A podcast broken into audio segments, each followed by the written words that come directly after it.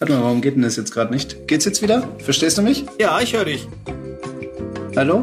Hallo? Hallo? Warum höre ich dich denn jetzt nicht? Das weiß ich doch nicht. Du musst das T aus deinem Ohr nehmen. So. Hörst du mich jetzt? Ich höre dich immer noch. Ich habe dich auch gerade schon gehört. Ah, warte mal, warum ist denn das jetzt dort? Was ist Jetzt denn jetzt vielleicht? dort? Und ja, Ja, okay, jetzt, jetzt geht's. Jetzt scheint's zu gehen. das ist ja herrlich. Das ist schön. Das ist schon mal ein großer Vorteil. Ein großer Erfolg, ne? Ganz groß. Tea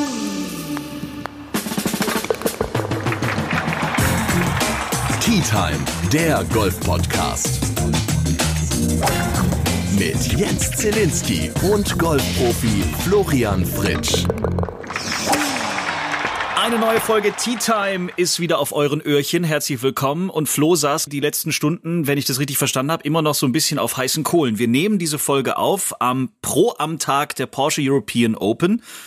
Und wie du mir jetzt gerade so in unserem Vorgespräch erzählt hast, fast wärst du auch dabei gewesen, ne? Oder, oder zumindest war die Chance irgendwie da, weil das Feld war nicht voll. Richtig, genau. Und zwar, da haben wir eine recht äh, komische Situation. Zwar haben wir einige Hochkaräter dabei. Also ich sehe Thomas Peters, ich sehe ein paar Legenden wie Patrick Harrington oder Thomas Björn, natürlich Matt Kutscher nimmt teil, Rory Sabatini ist am Start. Also es sind schon einige gute dabei. Die machen ja kalt von 156 Spielern aus und deswegen brauchen wir auch ein paar mehr. Und gerade eben dort schien das Feld ein bisschen Probleme gehabt zu haben, voll zu werden. Das hat damit zu tun, dass wir über die normalen European Tour Kategorien nicht genügend Spieler hatten, die sich für das Turnier angemeldet hatten.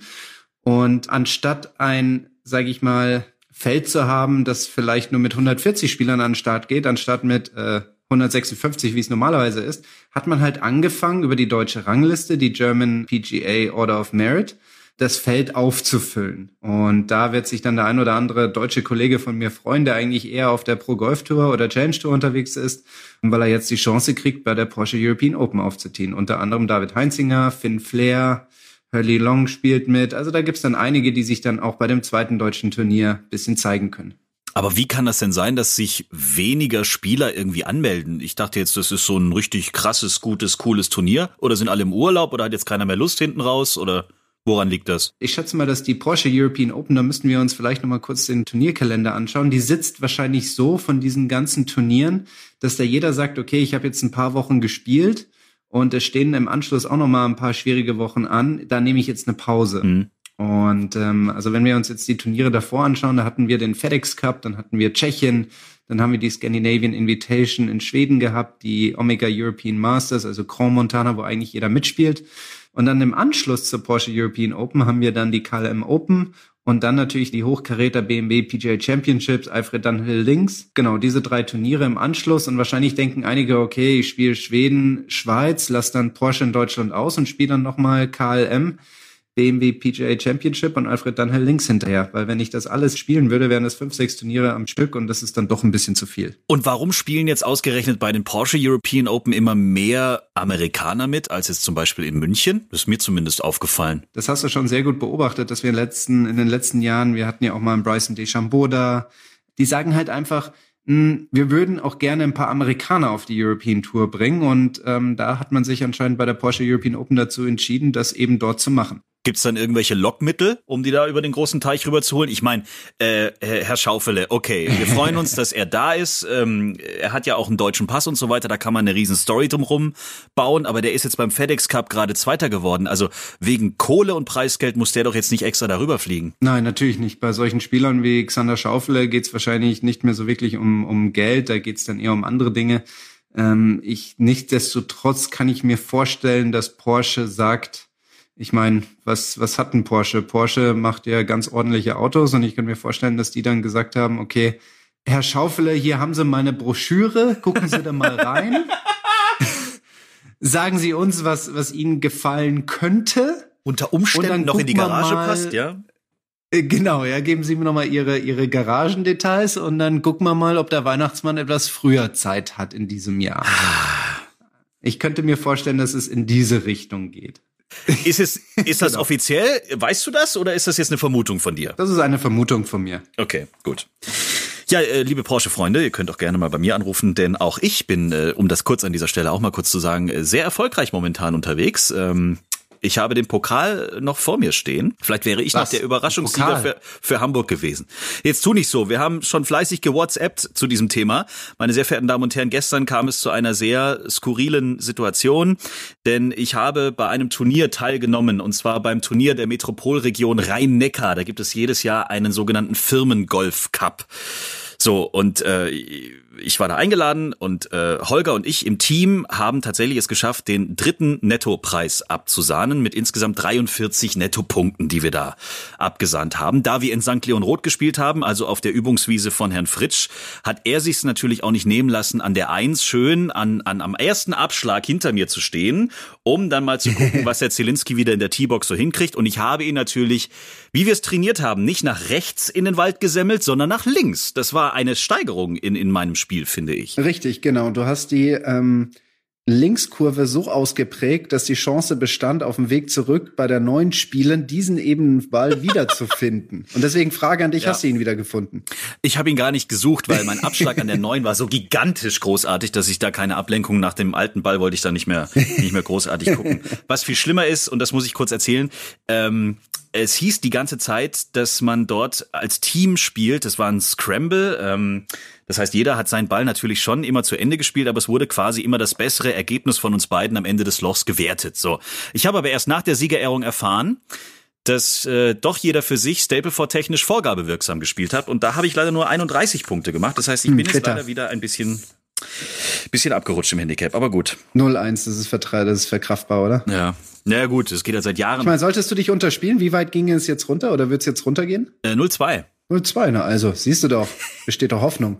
Seit Jahren besteht Hoffnung. Aber egal, kommen wir zurück zu den wichtigen, zu den großen, zu den Porsche European Open. Wie sehr schmerzt das jetzt eigentlich so bei dir im Herzall, dass du jetzt in Hamburg nicht dabei bist bei einem deutschen Turnier? Ja, eigentlich schon. Also deutsche Turniere spiele ich prinzipiell eigentlich sehr gerne mit.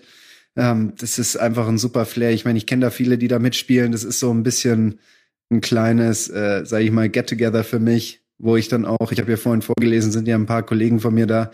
Also das ist schon immer schön, dort, dort teilzunehmen. Und an das Turnier habe ich auch gute Erinnerungen. Also das war auf jeden Fall ein, ähm, auf Englisch jetzt Stepping Stone, um meine Karte damals gehalten zu haben. Da bin ich ja Siebter geworden, als ich im Finalflight mit Herrn Wiesberger und Herrn Keimer gespielt habe. Mhm. Und es war schon eine sehr besondere Situation und ähnliches, auf ähnliches freue ich mich auch immer wieder, wenn ich bei diesen Turnieren aufziehen darf. Wir werden über deine weitere äh, Planung, was das alles angeht, später gezwungenermaßen in den fünf Fragen an Flo sowieso nochmal zu sprechen kommen. Ja. Wir müssen aber auch nochmal gucken, was so seit der letzten Folge noch so alles passiert ist, denn zwei Themenbereiche aus der letzten Folge haben für etwas, ich sage jetzt mal, Post äh, ge geführt. Ja. Äh, zum Beispiel wollen jetzt ganz viele tatsächlich auch wissen, ähm, was denn jetzt mit der Titan Golf Challenge passiert ist. Wir erinnern uns, ihr könnt euch das Video auch auf YouTube oder auf äh, www.t-time.golf äh, gerne angucken. Der Bob-Weltmeister Johannes Lochner hatte eine Wette in den Raum gestellt. Und zwar hat er einen Titankoffer in einen See äh, gesetzt. Schwimmenderweise hat er dann probiert, also der Koffer ist geschwommen und Johannes hat versucht, von einem Steg aus so viele Bälle wie möglich von insgesamt zehn auf den Koffer zu bringen, in den Koffer zu bringen, den Koffer halt zu berühren. Er hat drei geschafft und hat dich herausgefordert, es besser oder schlechter zu machen. Der Wetteinsatz ziemlich krass. Wenn er gewinnt, musst du noch mal mit ihm in den Eiskanal. Und wenn du gewinnst. Oh Gott, da gibt's ja auch ein Video dazu. Da kann sich ja auch jeder anschauen, was das äh, ja. für eine Situation ist. Also die 58 Sekunden, die wir dort runterheizen, die sind extrem lang. Was wir aber mittlerweile festhalten dürfen, du hast Glück gehabt. Natürlich, da sind wir auch davon ausgegangen, dass du die Challenge gewinnst. Du hast sieben von zehn Bälle im Koffer auf den Koffer versenkt, den Koffer berühren lassen, wie auch immer. Und damit hast du gewonnen. Und der Wetteinsatz von Herrn Lochner persönlich ist, er spielt Golf im Borat-Kostüm. Jetzt fragen sich natürlich ganz viele, wann, wo, wie und überhaupt. Ja gut, also ich denke mal, ähm, was, was ganz, ganz wichtig ist, wir müssen erstmal einen Golfclub finden, auf dem wir spielen und auf welchem dann ein lebenslanges Hausverbot nicht so schlimm ist. Ja. Und damit das hier der Aufruf jetzt an alle, an, an Golfclubs in Deutschland zwischen Frankfurt und München. Hat vielleicht einer von euch Bock, uns auf die Anlage zu lassen und Herrn Lochner in diesem Dress zu tolerieren? Das ist ein sehr schöner Satz tolerieren. Das ist richtig. So sollten wir es angehen. Wir reden gar nicht über Platzverbot oder weltweites Golfverbot, was auch immer. Wir suchen tatsächlich tolerante Golfer, und äh, einen toleranten Golfclub zwischen Frankfurt und München, der sagt, okay, wir sperren mal für eine Woche alle aus und machen überall schwarze Planen drumherum, dass keiner von außen reingucken kann. Wir sperren den Luftraum über den 18 Löchern und lassen dann irgendwie in den frühen Morgenstunden, wo es gerade so leicht hell wird, Herrn Lochner kurz mal aus dem Stall. Das ist eine gute Idee. Das Schöne ja an Johannes ist, dass man ihn ja eh nicht so wirklich auf dem Golfplatz sehen wird, weil er eher links oder rechts in den Wäldern unterwegs ist. Also von daher, so schlimm ist es dann am Ende nicht. Ja, aber man muss auch bei ihm immer mit ganz komischen Überraschungen rechnen, habe ich schon gelernt. Also es ist natürlich schon, ah, ja, aber natürlich klar. Also wenn ihr sagt, hey, ich rufe heute Abend mal meinen Präsidenten an und frage ihn mal, ob ich mal eben den Bob-Weltmeister und einen Golfprofi auf meinen Platz lassen darf, Wobei der Bob-Weltmeister natürlich im Borat-Kostüm auftritt. Wir wissen mittlerweile, er hat es gekauft. Also es gibt mittlerweile schon Beweisfotos. Äh, Herr Lochner hat es schon anprobiert, dieses Kostüm. Es sieht, ähm, es sieht aus. Es, es sieht aus. Mir fällt noch kein Wort dazu ein, was es beschreiben kann. Man ähm, muss es gesehen haben. Ja. Es ist unbeschreiblich. Er ist natürlich auch super durchtrainiert. Er ist sehr muskulös. Das Ding ist jetzt nicht unbedingt für so zwei Meter Hühn äh, gebastelt worden. Das sieht, ich weiß nicht, ob das ist überhaupt nicht mehr jugendfrei. Das verdeckt eigentlich auch gar nichts mehr, weil es so spannt. Gut, aber ich glaube, jetzt kommen wir zu einer Detaildiskussion, die wir an dieser Stelle nicht wirklich fortführen wollen, oder? Richtig. Es hören schließlich auch Kinder zu. Das ist absolut richtig. also, liebe Golfclubs zwischen Frankfurt und München, dieser Aufruf ist wirklich ernst gemeint. Ähm, wir müssen die Bob-Saison natürlich berücksichtigen. Ich glaube, bei Johannes geht es demnächst dann auch so langsam logischerweise los. Das heißt, ähm, wir sind auf Terminsuche, aber erstmal sind wir auf Platzsuche. Ich glaube, wenn wir mit ihm in St. Leon Roth auflaufen, wird spätestens nach fünf Minuten Herr Hopp persönlich mit dem Hubschrauber eingeflogen, um ihn dann irgendwie äh, rauszuschmeißen. Ich weiß es nicht. Also, wenn ihr mit eurem Präsidenten oder wenn ihr selbst Präsident seid und sagt, yo, die Gaudi mache ich mit, sagt uns Bescheid. Wir kommen. Ich komme auch mit. Ich, einer muss ja Fotos machen, einer muss ja filmen, einer muss ja die Interviews führen und einer muss vor allen Dingen auch vielleicht diverse Dinge abdecken, während ihr zwei da Golf spielt. Weiß noch nicht, wie wir das hinkriegen, aber gut. Also, ihr erreicht uns über die bekannten Channels Instagram, Facebook oder unsere Homepage www.t-time.golf. Wir freuen uns auf Post. Und das andere Thema, was in der letzten Folge ja von von Easy Gapser so so äh, ich sage jetzt mal breit getreten worden ist, äh, der Hip Baby Brei. Also, das scheint wirklich jetzt ein großer Trend geworden zu sein, dass immer mehr Golfer Doch, es haben ganz viele geschrieben, ich probiere das jetzt sogar bei den Clubmeisterschaften, die ja auch vor ein paar Tagen waren. Ich probiere das aus. Ich habe zwischendurch immer so ein bisschen Hunger und äh, die Banane, einer hat sogar geschrieben, die Banane Banane vergesse ich immer im Back, dann stinkt das Back wochenlang nach oh blöd Gott, Banane. Ja, ja, und der Vorteil ja. von diesen Hip-Dingern ist halt einfach, die sind in Plastik quasi eingeschweißt, alles cool, kann nichts kaputt gehen und es riecht auch nicht. Und ich weiß jetzt nicht, also ich weiß nicht, wie viele wirklich das jetzt gemacht haben, aber es gab ganz viele Mails zu dem Thema, hey, geile Idee, Hip, äh, Hip Babybrei im Golfback und alles ist in Ordnung. Genau, deswegen auch hier nochmal, heute scheint so irgendwie Tag der Aufrufe zu sein. Liebe Firma Hip, falls ihr mich hört, ich habe an dieser Stelle noch keine ja, zwischen Loch 7 und 8 Ausrüstung für die Ernährung. Ich habe natürlich so meine Dinge, mit denen ich mich da durchwurschtel, also ein paar Nüsse und Getränke. Aber so, so, so hip Babybrei. Ach, und ich habe auch ein elf Wochen altes Baby. Ja, wollte ich gerade also, sagen. Insofern, bestes Testimonial, das ihr haben könnt. Deswegen Firma Hip gerne mit mir in Kontakt setzen über die Kanäle, die bekannt sind. Super. Ist gut. Dann haben wir das auch jetzt wieder. Ohne dass es jemand gemerkt hat, haben wir diese kleine Werbegeschichte äh, hier einfach so reingedrückt. Hervorragend. Nein, Quatsch. Also das ist wirklich passiert. Das haben viele geschrieben und es war, fanden viele super interessant. Wenn ihr jetzt überhaupt nicht versteht, warum wir hier über Hip Babybrei sprechen, äh, schaltet nochmal ein. Die letzte Folge eures Lieblingsgolf-Podcasts. Überall, wo es Podcasts gibt. So. Jetzt nochmal ganz schnell. Äh, Rory holt 15 Millionen Dollar beim FedEx Cup. Also äh, in Amerika geht es jetzt mittlerweile einfach nur noch um Kohle und wenig um Golf, oder? Also das ist ja Wahnsinn. 15 Millionen. Ja, das ist echt äh, ganz schön krass. Ich meine, an den 15 Millionen hängen ja auch ganz viele andere Sachen. Also das ist ja dann nicht nur die das Geld, das er kriegt, sondern er muss ja auch irgendwo Einkommensteuer zahlen. Ja, ich weiß, jetzt, jetzt bringe ich wieder hier so ein paar Kamellen, äh. aber er muss ja auch Einkommensteuer zahlen, dann, dann hängen da ja noch Manager dran und Veranstalter und was weiß ich nicht äh, alles. Das heißt, jetzt sag mir Geld, nicht, am Schluss bleiben 150 Dollar für Rory McElroy übrig, der nein, arme Kerl. Ach, genau, komm. also nicht, nicht, dass wir hier noch großartig in Mitleid verfallen müssen, das nicht. Aber echt. Aber, die, aber ich fand aber auch die Aussage von Jack Nicklaus gar nicht so schlecht. Er wurde darauf äh, angesprochen, hat gesagt, yo, der hat jetzt damit, keine Ahnung, das Dreifache von dem verdient, was du jemals in deinem kompletten Leben, in deiner Karriere verdient hast. Wie siehst denn du das? Und er so, ich finde das total cool. Er hat gesagt, ich, äh, Palmer, die ganzen Größen ähm, aus dieser Zeit haben daran gearbeitet, die Tour immer weiter voranzubringen. Und wenn es jetzt zu einem Punkt gekommen ist, dass jemand damit 15 Millionen Euro verdienen kann, dann kann er eigentlich nur auf sein Lebenswerk stolz sein. Und ich finde das eigentlich eine recht gesunde oder eine, eine, eine, eine zu respektierende Einstellung. Also da ist gar nichts von wegen gut. Ich glaube, Jack muss jetzt auch weniger neidisch sein. Ich glaube, dass er mit seinen Geschäften, die er nach seiner aktiven, aktiven Karriere da gemacht hat, also mit dem ganzen Golfplatzdesign und was er sonst noch alles macht, Golden Bear, das sind ja diese ganzen Sachen. Ich glaube, dass er da auch ganz ordentlich verdient hat. Deswegen bei ihm wird es jetzt weniger um das Geld gehen, sondern einfach, mhm. dass er das als, er sieht sein Lebenswerk als Grundlage dafür. Und ähm, daraus zieht er halt so ein bisschen Befriedigung. Und das, das kommuniziert er so und das finde ich eigentlich echt ähm, löblich muss ich sagen. Obwohl er eigentlich noch so eine kleine Vermittlungsprovision dann irgendwie vielleicht noch ähm, verlangen könnte, wenn er schon sagt, er hat seine ganze Karriere dazu genutzt, um das jetzt hinzukriegen, um das vorzubereiten, was jetzt dann wirklich mit 15 Millionen im FedEx Cup passiert ist. Ich sehe es ja auch ganz angenehm. Wir sehen es ja hier durch die durch die Rolex Series, dass auch hier unser Preisgeld ein bisschen angestiegen sind. Ich glaube, vor einigen Jahren, bevor Keith Pelly übernommen hat, hatten wir so zwischen 150 bis 160 Millionen, die ausgeschüttet wurden.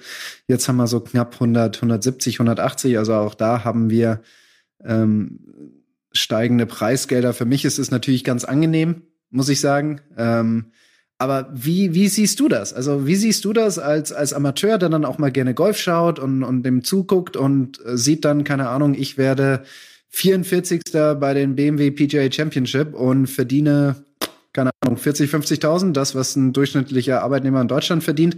Wie siehst du das? Diese Beträge. Ja, also ich, zumindest habe ich schon oft drüber nachgedacht, dass das ganz schön krass ist, was man in diesem Sport verdienen kann. Also im Vergleich zu, ich sage jetzt mal, Tennis oder so. Äh, Golf ist schon mittlerweile, gehört zu den Top-Verdienstmöglichkeiten, oder? Sportlich gesehen. Da kennst du dich aber wahrscheinlich besser aus. Ein Formel-1-Fahrer verdient wahrscheinlich einfach auf, auf seinen festen Vertrag hin. Ich weiß nicht, was die kriegen, 25 Millionen im Jahr oder so. Die kriegen ja, ja glaube genau. ich, nicht pro Rennen irgendwie noch irgendein Preisgeld, das weiß ich gar nicht. Aber jetzt im Vergleich jetzt mal zu wir haben uns auch mit Johannes Lochner drüber unterhalten, den Bob-Weltmeister, was er tatsächlich bei so einem Weltcup-Rennen, wenn er gewinnt, am Schluss auf dem Scheck stehen hat und wen er davon noch alles bezahlen muss. Da ist Golf eine Goldmine dagegen. Das ist richtig. Bei uns ist aber das, also der Kuchen ist ziemlich groß, aber der Kuchen wird sehr stark von eher einer kleinen Menge abgegraben und zwar von denen dort, also sag ich mal, von den, von den besten Spielern. Und ähm, Golf ist also finde ich noch extremer leistungsorientiert. Ich werde ja jede Woche bei jedem Turnier, wo ich spiele, komplett nach Leistung bezahlt. Ja. ja, du hast ja vorhin angesprochen beim Formel 1 Pilot, wenn der einen Vertrag unterschreibt, dann hat er einen Vertrag unterschrieben und da ist es eigentlich größtenteils wurscht, wie er jetzt spielt, er kriegt trotzdem sein Geld ausgezahlt. Und bei mir ich, ich krieg quasi eine Spielerlaubnis, so nach dem Motto, ja, du darfst jetzt mitspielen, mhm. aber ich muss ja trotzdem bei jedem einzelnen Turnier dann eine Leistung bringen, um dadurch mein Geld zu verdienen. Und anders wie wahrscheinlich bei den, bei den Autorennfahrern, die haben wahrscheinlich durch die Rennstallsponsoren die Kosten gedeckt und ich muss meine Kosten tragen. Eine European Tour Saison kostet zwischen 90 bis 120.000 Euro. Wow. Und die müssen ja auch erst noch refinanziert werden. Ich kenne einige Kollegen, die eine European Tour Karte hatten, aber dann nach einem Drittel der Saison aufhören mussten, weil sie einfach nicht genügend Preisgeld einnahmen und auch nicht genügend ähm, Sponsorengeld hatten und dann irgendwann mal sagten, yo, diese 2.000, 3.000 Euro Kosten pro Turnier kann ich mir irgendwann mal nicht mehr leisten. Mhm. Das System in, in, in, im Golf ist auch extrem durchlässig. Also es ist nicht so wie im Fußball, ich steige ab und bin dann höchstens ähm, oder schlimmstenfalls zweite Liga. Da hatte natürlich Stuttgart Glück, ansonsten wären die vielleicht noch weiter unten. ähm, da kann man.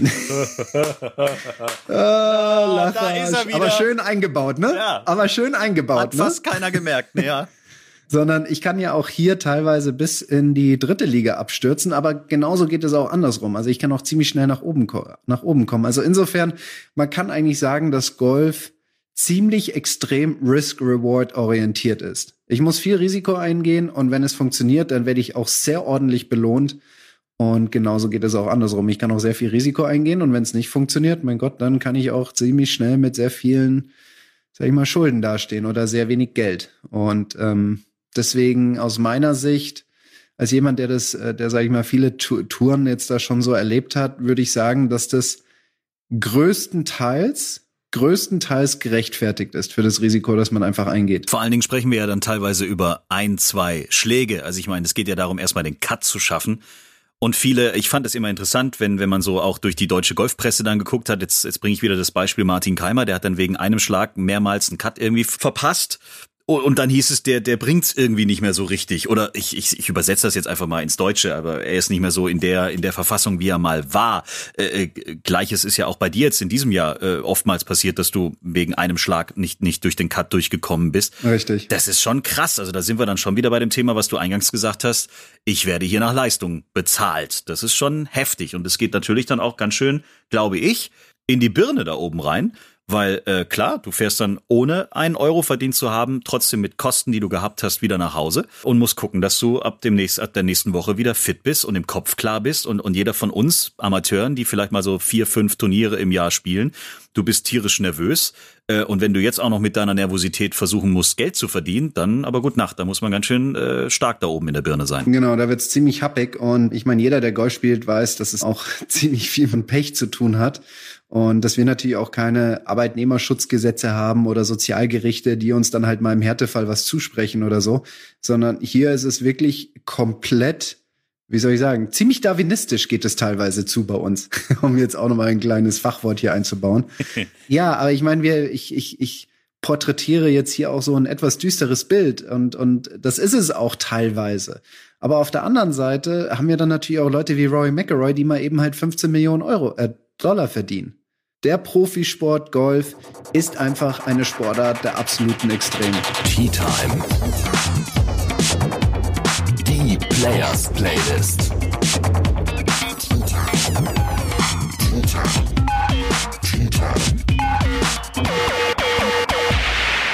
Das ist die einzige Musikplayliste auf Spotify, die von Golfern für Golfer bestückt wird. Äh, folgt ihr auf Spotify, wir freuen uns drüber.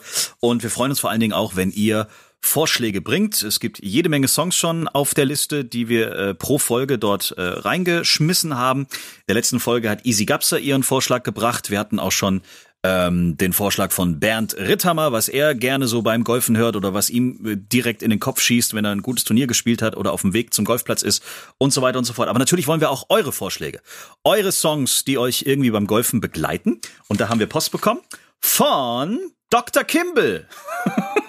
Wow, Dr. Ja. Kimball. Wer kennt ihn nicht? Dr. Kimball.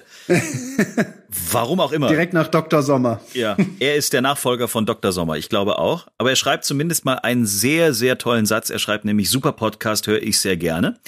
Vorschlag ist Love Fever von Gail Adams. Ich konnte mit dem Ding erstmal gar nichts anfangen. Dann habe ich Spotify angeschmissen und tada!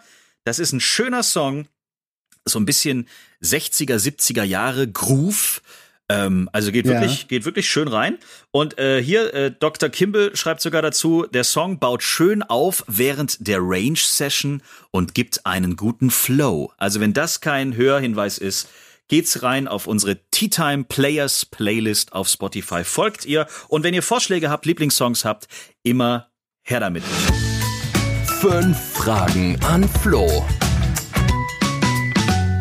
Es gibt wieder fünf Fragen an dich aus der großen Zuhörerwelt da draußen und das ist wirklich die einzige Chance in äh, Golf Deutschland, Golf Österreich, Golf Schweiz, in der Golfschweiz, Fragen an einen echten Profi zu stellen. Ich finde das jedes Mal sau interessant, was da so für Fragezeichen reinflattern. Wenn ihr Fragen habt, das, das kann auch mit eurem Spiel zu tun haben oder mit eurem Club oder weiß der Geier was. Wenn ihr einfach die Meinung von Florian Fritsch haben wollt, Schickt uns eure Fragen über Instagram, über Facebook oder über unsere Homepage. Die erste Frage kommt von Anne. Die hat auf Instagram geschrieben. Ja. Fragt uns beide, aber ich kenne mich da einfach viel zu wenig aus. Was haltet ihr vom World Handicap?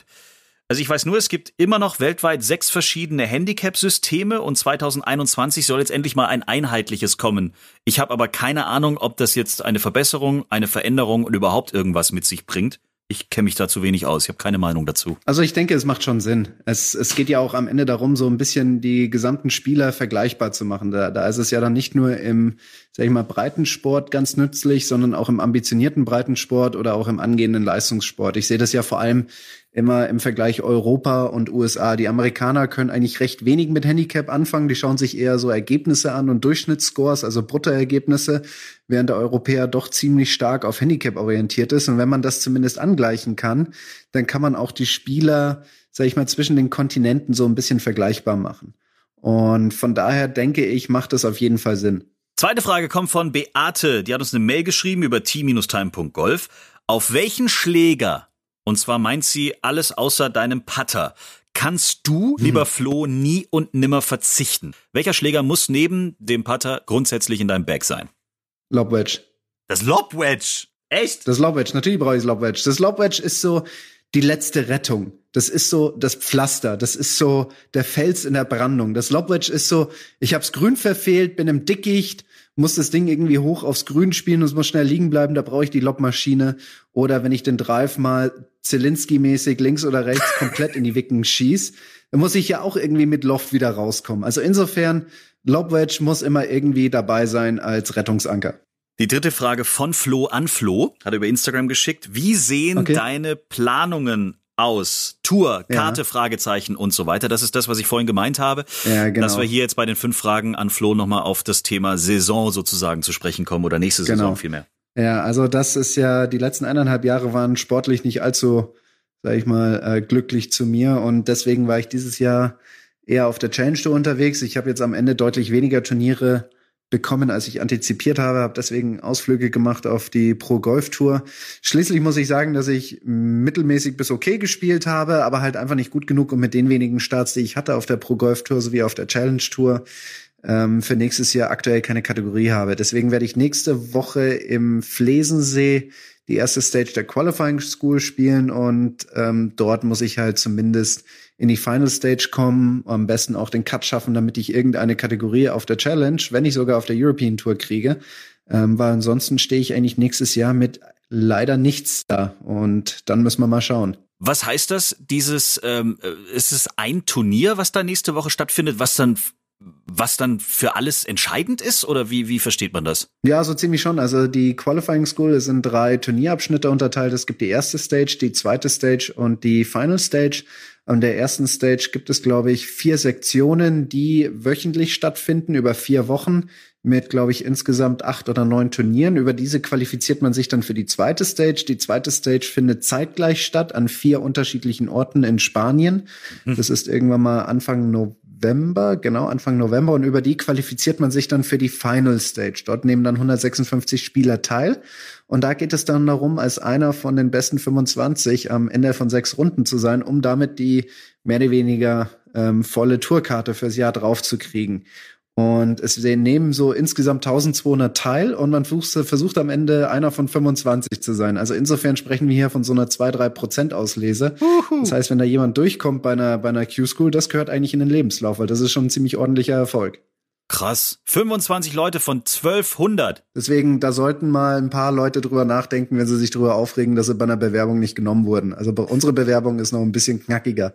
Okay, und nächste Woche geht's in Flesensee dann mit der kleinen Mini-Tour um die Tour los. Genau, ich spiele dann die erste Stage, um darüber in die zweite Stage zu kommen und dann geht es darum, äh, Anfang November in die Final Stage vorzukommen.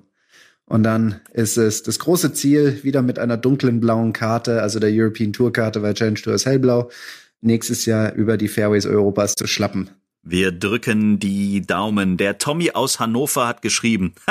das finde ich, ist für mich die Frage der Woche. Das habe ich nämlich auch schon oft im Kopf gehabt. Diese Frage hätte ich ja auch schon gerne gestellt. Oh Gott. Suchen Profis eigentlich ihr Equipment wirklich selber aus oder sucht die Marke beziehungsweise der Sponsor den Spieler und überzeugt mit in Anführungszeichen guten Verträgen? Da kann ich wirklich sagen, zu 99,9 Prozent, dass wirklich alle Spieler ähm, die, die, die Schläger nach Leistung aussuchen. Also das ist definitiv so. Das heißt, ihr steht auch mal regelmäßig, so wie der Otto Normalverbraucher, sage ich jetzt einfach mal übersetzt, auf der Range und habt mal von jedem Produkt, also keine Ahnung, Cleveland, TaylorMade, wie sie alle heißen, habt ihr einfach mal verschiedene Sätze da stehen und probiert mal aus oder wie kann man sich das vorstellen? Korrekt, genau. Bei mir war es auch schon mal so, ich hatte vier Driverköpfe mit fünf unterschiedlichen Schäften.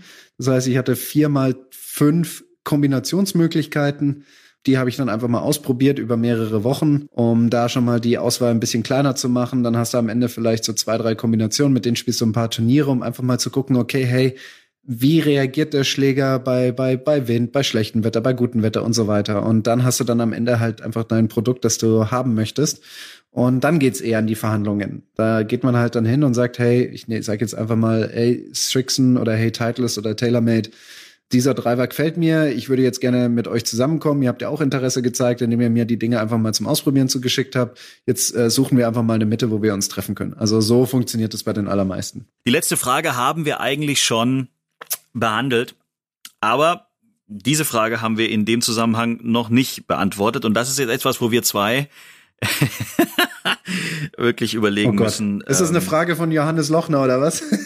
Nee, die Frage ist von Sandra. oder John Daly? Nein, auch, Okay. also es geht um Johannes Lochner tatsächlich, aber jetzt ist die Frage, inwieweit wir ihn dann doch schützen können. Sandra möchte nämlich wissen, ob äh, diese Veranstaltung, wenn Johannes Lochner, der Bob-Weltmeister, wenn der im Borat-Kostüm mit dir Golf spielt, ob das eine öffentliche Veranstaltung wird. Natürlich, Ja, klar! Ja, logisch. natürlich. Ja, okay. Sandra, komm sehr gerne vorbei. Sobald wir wissen, wo wir, ähm, sag ich mal, einem lebenslangen Hausverbot verschont bleiben, können wir dann auch kommunizieren, wo das Ganze stattfinden wird. Okay, dann erneuern wir jetzt unseren Aufruf, weil wir müssen ja die Fakten schon auf dem Zettel haben. Also wir suchen einen Golfclub zwischen Frankfurt und Stuttgart, äh Quatsch, zwischen Frankfurt und München, der diese kleine Aktion gerne mitmachen möchte. Es kommt der Bob-Weltmeister, es kommt der Tourspieler Florian Fritsch, es kommt der Quasselpeter aus dem Golf-Podcast namens Jens Zielinski und dann wird Herr Lochner im Borat-Kostüm Golf spielen müssen. Das Ganze muss jetzt natürlich auch öffentlich möglich sein.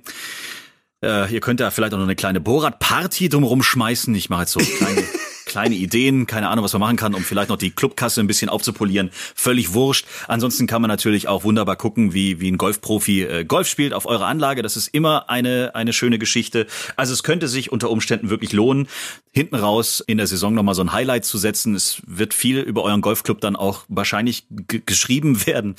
Äußerst positiv natürlich. Ihr seid der einzigste Golfplatz weltweit, äh, auf dem einer im Borat-Kostüm wahrscheinlich jemals, also auch ein Olympiateilnehmer jemals im Borat-Kostüm Golf gespielt hat. Also es gibt tausend Möglichkeiten auch jahrelang noch danach. Ihr könnt das Green Fee 100% verteuern danach. Ihr könnt alles machen. Es ist mit dem Austragungsort eines Ryder Cups, glaube ich, vergleichbar. Ja, doch, also ja, kann ich sehen. Juti, also dann haben wir das auch geklärt. An der Stelle nochmal Grüße an Herrn Lochner. Der ist gerade fleißig am Trainieren, wie ich jeden Tag auf Instagram sehen kann. Wahrscheinlich nur für diesen Tag. Nicht für die Bob-Saison, sondern nur, nur für diesen Tag. Wir sind schon wieder am Ende. Wir haben lange gequatscht heute, Herr Fritsch. Das stimmt, haben wir wieder geschafft, ne? Ja, ich wünsche dir im Flesensee ganz, ganz, ganz, ganz, ganz viel Glück. Wir wollen alle, dass du nächstes Jahr eine dunkelblaue Karte hast. Vielen Dank, vielen Dank. Ich gebe mein Bestes. Das wissen wir. Ganz viel Glück. Wir halten euch auf Instagram, Facebook und so weiter auf dem Laufenden. Wenn ihr Fragen habt, wenn ihr Ideen habt, wenn ihr sagt, unser Golfplatz wird extra nochmal gemäht für Johannes Lochner und Florian Fritsch, dann sagt uns Bescheid. Wir kommen wirklich. Das ist jetzt kein Käse, den wir hier erzählen. Wir haben es wirklich vor. Wetteinsätze muss man einlösen. Meine Damen und Herren, vielen Dank fürs Zuhören. Wir sind bald wieder für euch da. euch allen Genau. alles Gute und ein schönes Spiel. Bis bald. Wiedersehen. Gute Zeit, bis dann, ciao.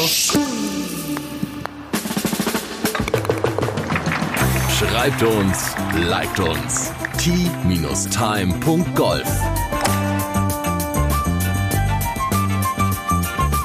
Tea Time, der Golf-Podcast. Auch auf Facebook und Instagram. Tea Time.